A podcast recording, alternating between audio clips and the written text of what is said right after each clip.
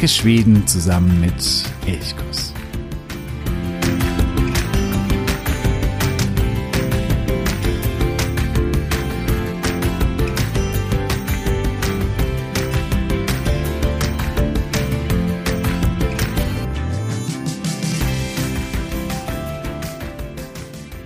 Eine richtige Demokratie braucht ein Königshaus. So etwas Monarchisches ist schick. Und ein Schloss mit einem glücklich winkenden Königspaar oder Bilder vom neugeborenen Thronfolger irgendwie auch deutlich aufregender als so ein schnödes Parlament, in dem grauhaarige Anzugträger vor halbleerem Haus langweilige Reden halten. Ist es nicht so? Die Schweden sind sich da nicht ganz so sicher. Oder zumindest manche nicht. Denn fragt man sie nach ihren Haltungen zum schwedischen Königshaus, gehen die Meinungen weit auseinander. Für die einen ist die Königsfamilie schwedische Identität. Allmählich haben sie sich sogar damit abgefunden, dass diese Identität von einer bis heute mit einem deutlichen deutschen Akzent sprechenden Königin verkörpert werden kann. Sie lieben Victoria und ihre Kinder. Sie fieberten mit, als die Kronprinzessin sich in den gar nicht standesgemäßen Fitnesstrainer Daniel verliebte und als Madeleine nach verschiedenen Abenteuern nun auch endlich im Hafen der Liebe ankam. Und sie verzeihen König Karl dem 16. Gustav sogar seine Affären und Peinlichkeiten, und diese gibt es nicht zu knapp. Dieser Teil der Schweden würde es auch nie kritisieren, dass der Namens- und der Geburtstag der Kronprinzessin Tage sind, an denen offiziell geflaggt wird. Es gibt aber auch Schweden, gefühlt sind sie in der Minderheit, die leise Zweifel daran äußern, ob eine Demokratie tatsächlich einen Monarchen braucht. Irgendwie, das haben sie zumindest in der Schule gelernt, schließen sich Monarchie und Demokratie doch gegenseitig aus, oder? Und da Schweden zweifelsohne eine Demokratie ist, könnte man das Königshaus bitteschön einfach abschaffen. Immerhin kostet es den Staat und damit den Steuerzahler eine ganze Stange Geld. Die Apanage für das schwedische Königshaus beläuft sich auf 149 Millionen Kronen, Stand 2022, was ungefähr 15 Millionen Euro entspricht. Und dann auch noch bei Nobelpreisfeiern und anderen Festlichkeiten den teuersten Schmuck, die feinsten Frisuren, die schicksten Kleider tragen, nur weil man das unverdiente Glück hatte, zufällig in eine Erbmonarchie hineingeboren zu werden. Sehr demokratisch. Halt! höre ich schon die Verteidiger des Königshaus rufen. 149 Millionen Kronen? Das sind nicht einmal 15 Kronen pro Einwohner und Jahr. Fürs Fernsehen bezahlen wir mehr und dessen Qualität ist deutlich fragwürdiger als die der königlichen Familie. Dann verweisen sie vor allem auf Victoria, die irgendwie jeder liebt. In Schweden gilt sie als die öffentliche Person, zu der man am meisten Vertrauen hat. In Deutschland ist sie unter allen europäischen Royalen die beliebteste. Sie und natürlich auch alle anderen Mitglieder der Königsfamilie repräsentieren das Land nach außen und das machen sie nicht schlecht. Der PR-Wert des Königshauses wird von Mats Urde, Dozent an der Universität Lund, auf etwa eine Milliarde Kronen geschätzt. Wie lächerlich wirken dagegen die 149 Millionen. Wenn wir den Blick nach Deutschland richten, dann merken wir schnell, dass die schwedische Monarchie nicht nur das Bild Schwedens positiv beeinflusst, nein, sie sorgt auch ganz konkret und praktisch für eine Menge Arbeitsplätze. Wenn wir im Zeitschriftenladen vor den Regalen mit den Klatschblättern stehen, dann lächeln uns sicherlich fünf bis zehnmal Victoria, Madeleine oder Silvia von den Titelseiten entgegen. Ganze Redaktionen von Bunte über Gala bis zur Bild der Frau leben von den Royals. Nicht nur von den schwedischen, das ist klar, aber dennoch. Die Beziehung zwischen Victoria und Daniel Westling war ein Glücksfall für die Redaktion dieser Zeitschriften. Madeleines früherer Verlobter Bergströ betrügt die hübsche Prinzessin mit einer norwegischen Handballerin, ein Traum für jede Klatschpresse. Und dann die ganzen kleinen Kinder, die Victoria, Karl Philipp und Madeleine bekommen. Über die Schweden gibt es eigentlich immer etwas zu berichten. Und wenn nicht? Na, dann erfindet man eben etwas. So tauchten schon mal Meldungen auf, dass Roger Moore der wahre Vater der Kronprinzessin ist oder dass Madeleine in die Fänge einer Sekte geraten sei. irgendwann reichte es Königin Silvia und König Karl Gustav und sie gingen Anfang des 21. Jahrhunderts gerichtlich gegen die Klatschpresse vor. Mit Erfolg. Seitdem sind zumindest die deutschen Zeitschriften etwas gezähmt. Lügengeschichten oder wie man heute sagt, Fake News werden kaum noch verbreitet. Und das ist dann doch ein ganz klarer Gewinn für die Demokratie.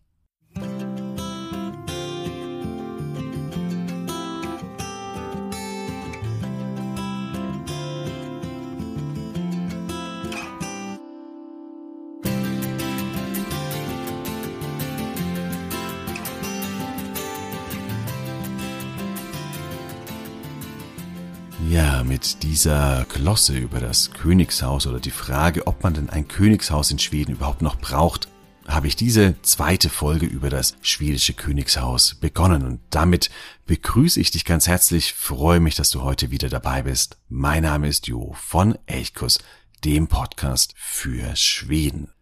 Ich sage auch gleich am Anfang, dies ist hier nur eine kürzere Folge.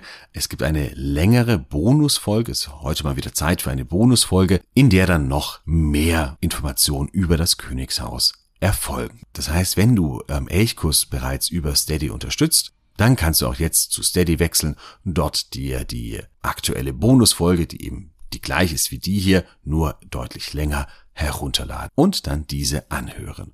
Und wenn du Elchkus noch nicht unterstützt, aber denkst, ja, das ist doch ein unterstützenswerter Podcast oder auch Blog, denn es gibt auch auf elchkus.de einen Blog über Schweden, dann geh einfach zu steady.de und wähl dir eines der Unterstützerpakete aus. Den Link findest du natürlich in den Show Notes. Ja, die schwedische Königsfamilie Sie liefert Bilder für die Medien dieser Welt. Rührende, familiäre, imposante. Sie ist Ursprung für viele Geschichten, wie ich gerade eben auch schon sagte, teilweise auch hanebüchene Lügengeschichten. Wie beispielsweise dass Roger Moore, der hier plötzlich noch auftaucht als möglicher Vater für Kronprinzessin Victoria. Aber die äh, Mitglieder der schwedischen Königsfamilie sind mehr als nur Lieferanten für Tratsch und Klatsch für die äh, Regenbogenpresse. Und das schwedische Königshaus ist vielmehr ein Aushängeschild Schwedens.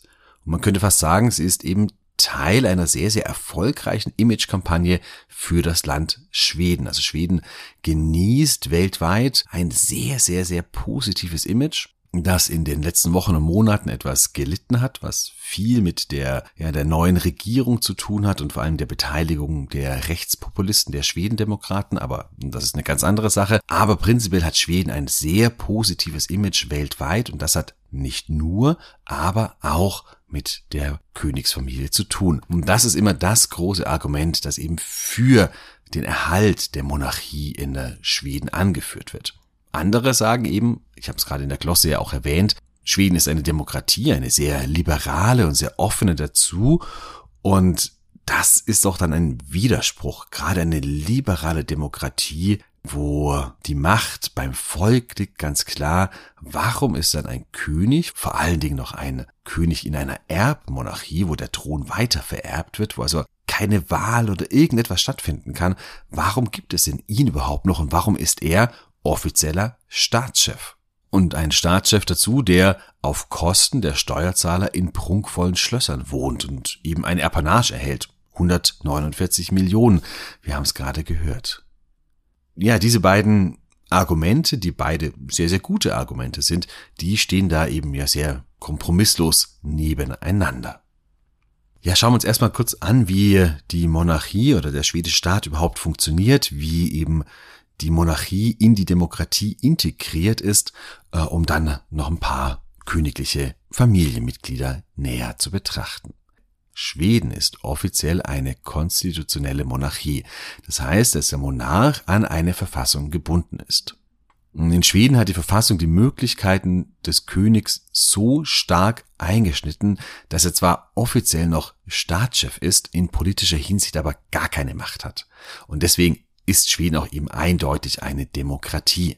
Also in allen Fragen, die irgendwie politischer Natur sind, hat der König nichts mitzureden. Er eröffnet zu Beginn zwar das Parlament, aber das ist nur eine zeremonielle Sache.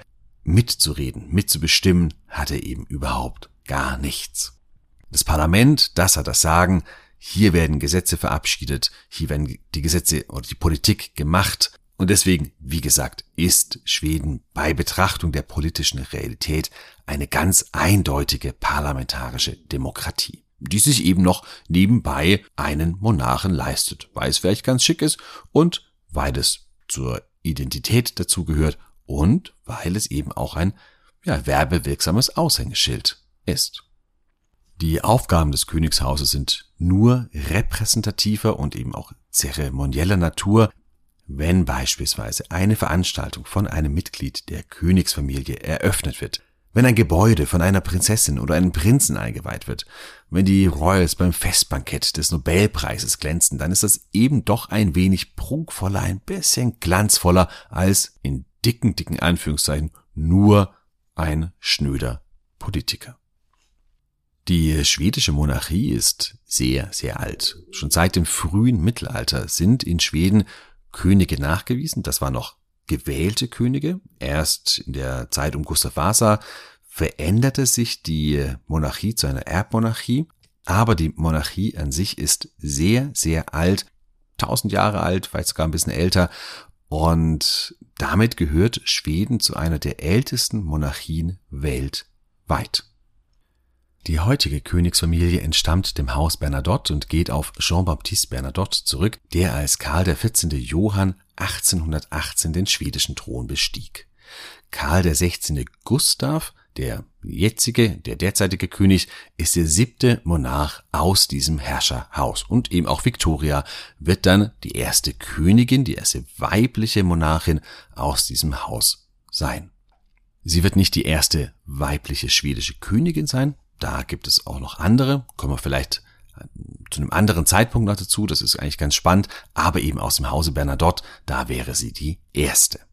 Das hat mit, da bin ich in der letzten Folge ja schon ein bisschen drauf eingegangen, wo es um Kronprinzessin Victoria geht, das hat ganz stark mit der Sukzessionsordnung zu tun, die seit 1810 besteht und in der es eigentlich hieß, dass immer der erstgeborene Sohn auf den Thron nachfolgt und nachdem eben Victoria geboren wurde und sie die Erstgeborene war und es ein Mädchen war, wurde diese Sukzessionsordnung 1980 geändert und seitdem kann eben auch eine Frau zur Thronfolgerin werden.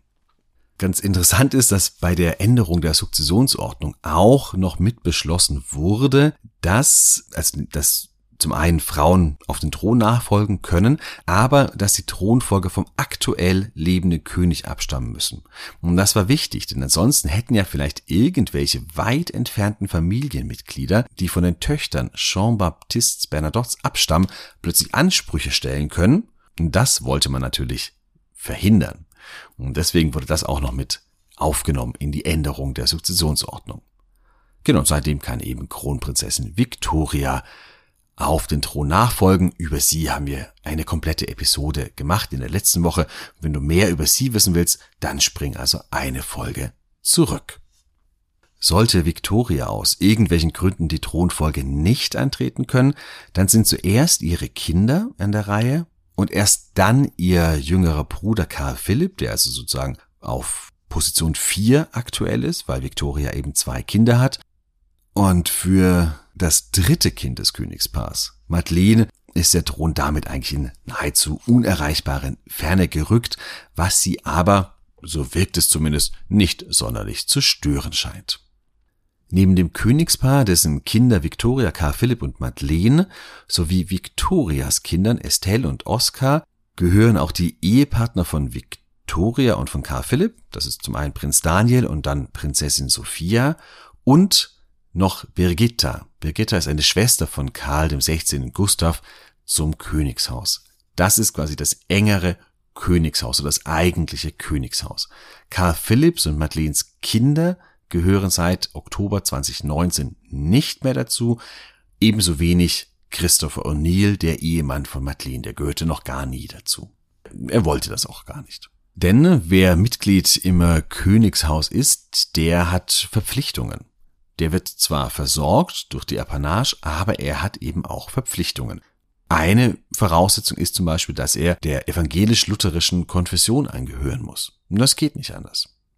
Und wenn ein Prinz oder eine Prinzessin heiratet, muss dies auch die Akzeptanz des Königs und der Regierung haben, von beiden Seiten, König und Regierung. Ansonsten erlischt der Anspruch auf den Thron.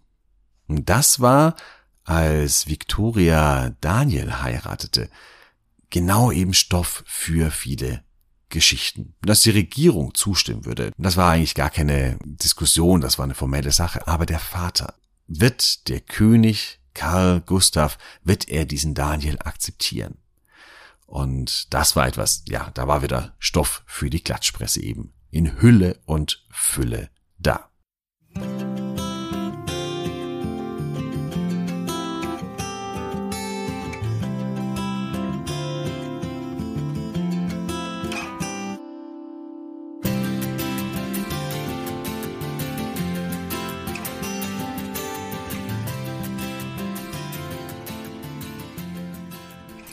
Dieser Folge werde ich jetzt noch Karl den 16. Gustav vorstellen. Wie gesagt, Kronprinzessin Victoria wurde ja bereits in der letzten Woche vorgestellt.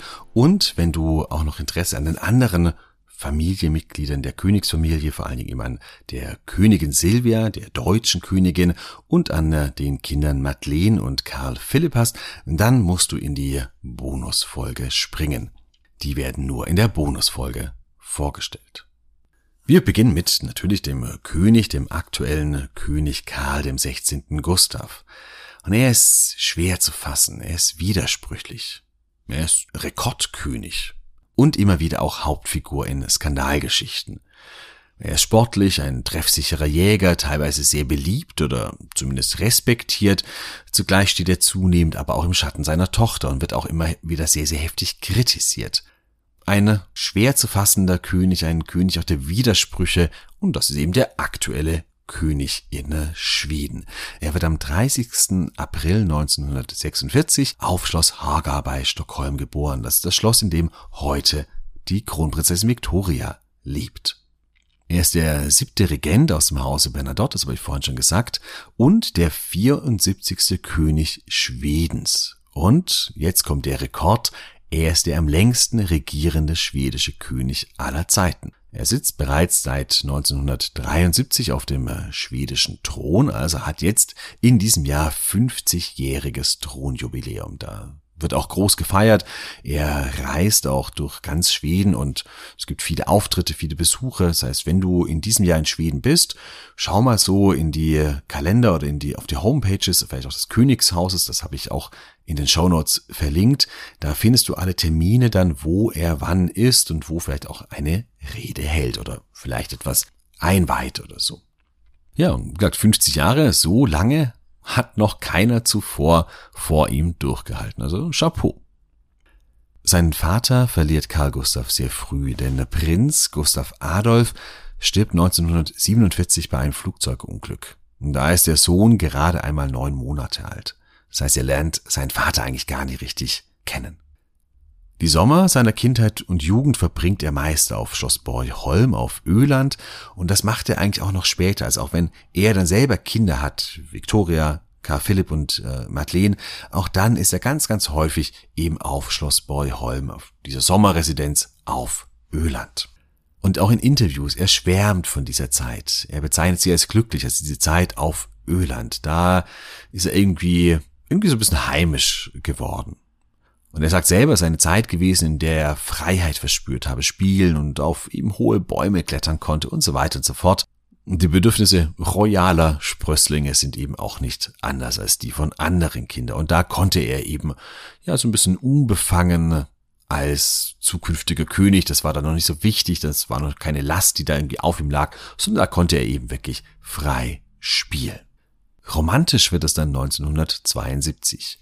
Während der Olympischen Sommerspiele in München trifft er Silvia Sommerlath, die dort als Chefhostess arbeitet. Die beiden verlieben sich und heiraten mit großem Pomp vier Jahre später in der Sturkyrkan in äh, Stockholm. Da ist Karl der 16. Gustav bereits König und das ist ein Glück. Denn hätte er als Prinz die nicht standesgemäße Silvia geheiratet, wäre er wohl von der Thronfolge ausgeschlossen worden. Diese Regel gilt jedoch nicht für den Monarchen. Also wenn er bereits Monarch ist, dann kann er quasi auch nicht standesgemäß heiraten, aber wenn er als Prinz nicht standesgemäß geheiratet hätte, dann hätte es Probleme geben können, siehe eben auch Victoria, wo all das auch wieder durchdiskutiert wurde. Ja, die beiden können also heiraten und seitdem ist eine gebürtige deutsche schwedische Königin. Wie gesagt, zur Königin Silvia, da kommen wir noch in der Bonusfolge. Das Königspaar bekommt dreimal Nachwuchs, eben Victoria 1977, Karl Philipp 1979 und Madeleine 1982. Vor der Geburt Madeleines zieht die königliche Familie vom städtischen Schloss nach Trottningholm am Rande Stockholms auf, wo sie auch heute noch lebt. Und dieses Schloss Trottningholm ist auch Weltkulturerbe, UNESCO-Weltkulturerbe. Das heißt, wenn du in Stockholm bist, ähm, dann fahr auf jeden Fall hier raus. Es lohnt sich sehr hier, dieses Schloss zu besuchen. Immer wieder gibt es aber auch Gerüchte, dass Silvia nicht die einzige Frau im Leben des Königs ist. Teils sind dies wirklich vollkommen wilde Gerüchte, bei anderen ist der Wahrheitsgehalt zumindest umstritten. Hatte der König beispielsweise in den 1990er Jahren eine Liebschaft mit Camilla Henemark, der Sängerin von Army of Lovers?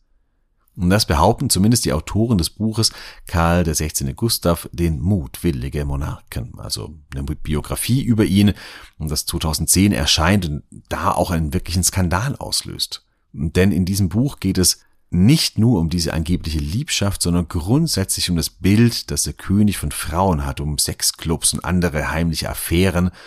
Den Autoren Thomas Höberg, deren Rauscher und Tove Meyer schlägt aber auch viel, viel Kritik entgegen, dass ja, die Quellenarbeit recht schlampig geführt wird. Und deswegen weiß man nicht so ganz genau, ist dem jetzt zu trauen, diesen Aussagen der drei Autoren oder nicht.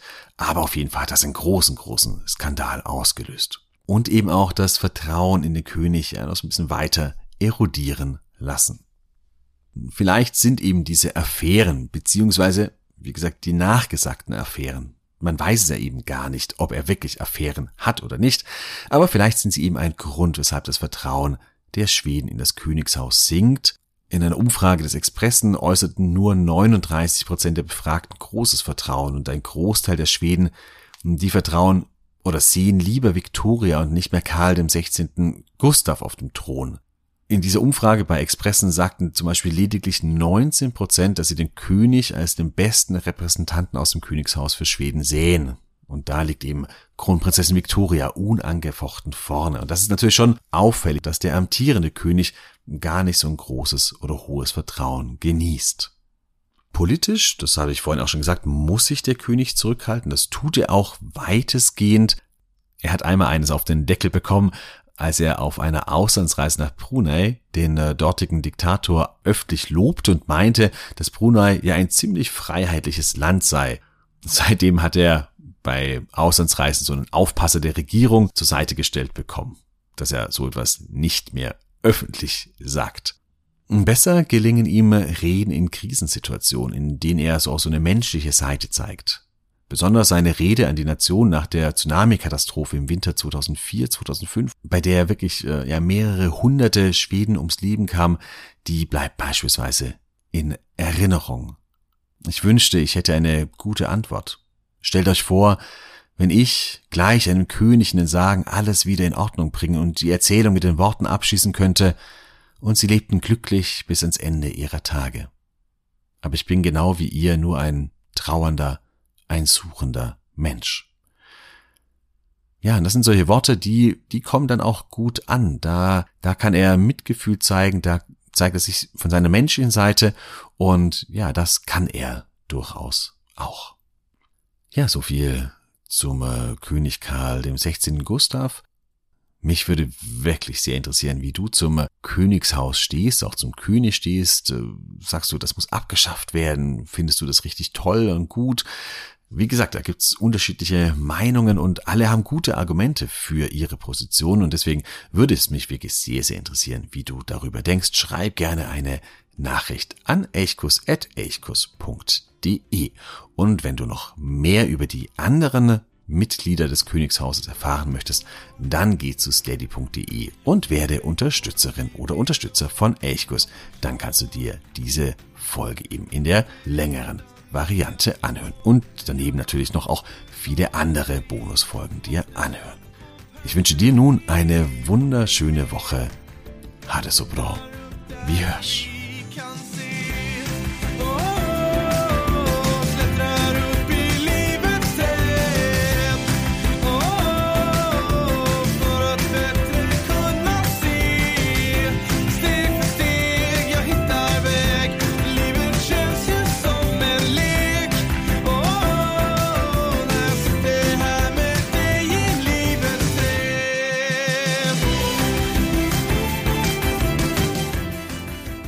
Elchkuss, der Podcast für Schweden.